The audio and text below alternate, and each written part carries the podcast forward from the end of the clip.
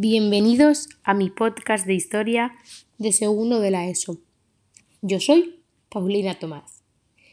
Antes de sumergirnos, voy a contar un pequeño chiste para que nos riamos todos un poquito. ¿En qué se parece una calculadora de una toalla? ¿No lo sabes? Pues que la calculadora calcula y la toalla se calculó. Ay, madre. Bueno, os voy a contar un poco la historia de la rendición de Granada. Y para centrarnos en este tema, eh, nos vamos al 2 de enero de 1492. Este día fue un día muy importante en la historia, ya que después de tantos años de guerra, tantas reconquistas, tantas batallas, tuvieron que rendirse todos los musulmanes frente a los reyes católicos. Esta rendición no fue así porque Abu Abdil le apeteció rendir su maravillosa ciudad. No.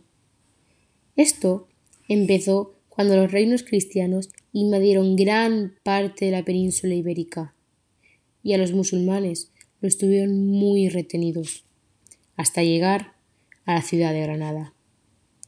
Que los reyes católicos le dijeron al emir Boabdil que podían hacer un trato si ellos le daban las llaves de la ciudad y por lo tanto rendían su ciudad Granada, ellos les dejaban irse. Les dejaban cruzar sin hacerles nada, sin tener conflictos y sin ninguna muerte. Pero claro, a cambio, pues tenían que rendir su ciudad. Cuando Boabdil le dijo a su madre que iban a rendir Granada, no le pareció nada bien. De hecho, le dijo que cómo podía haber hecho eso, cómo podía haberle hecho esto a sus musulmanes. Pero él intentó explicarle que la batalla ya la tenían perdida. No se podía hacer nada, por lo que no tenían otra opción.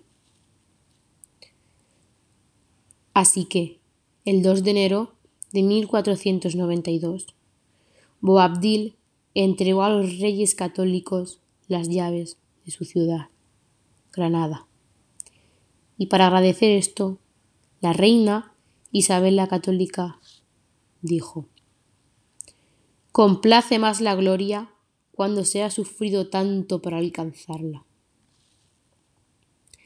Finalmente, cuando todos los cristianos entraron en Granada y los musulmanes iban ya fuera de la península ibérica.